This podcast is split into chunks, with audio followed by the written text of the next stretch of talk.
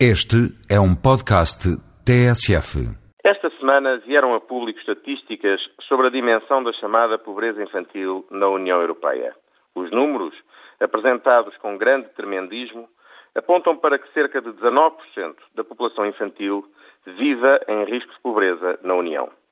Vale a pena aqui recordar, em nome do rigor, que o conceito de pobreza europeu não é exatamente o conceito aplicado em outras partes do mundo não desenvolvido.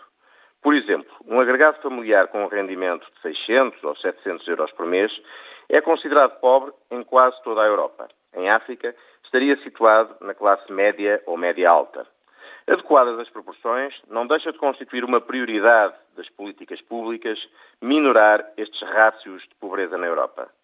Se a média europeia é 19%, Portugal, com 21%, não está bem.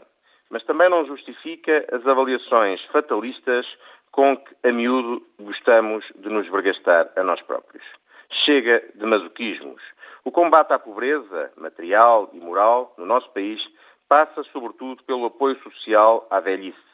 A maior franja de pobres está em Portugal na terceira idade.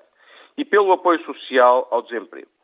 Digo apoio social com políticas públicas porque não creio que a curto ou a médio prazo sequer existam, infelizmente, condições reais para que baixe significativamente o número de desempregados em Portugal.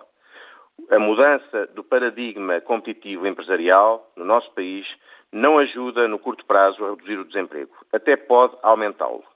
Os políticos já podiam ter percebido isto. Em 2009, Ganharão os políticos que, mais do que elaborarem promessas miríficas de redução do desemprego, que já ninguém leva a sério, provarem a execuibilidade de políticas sensíveis de apoio social à velhice e aos desempregados que permitam a todos os portugueses viver com um mínimo de dignidade.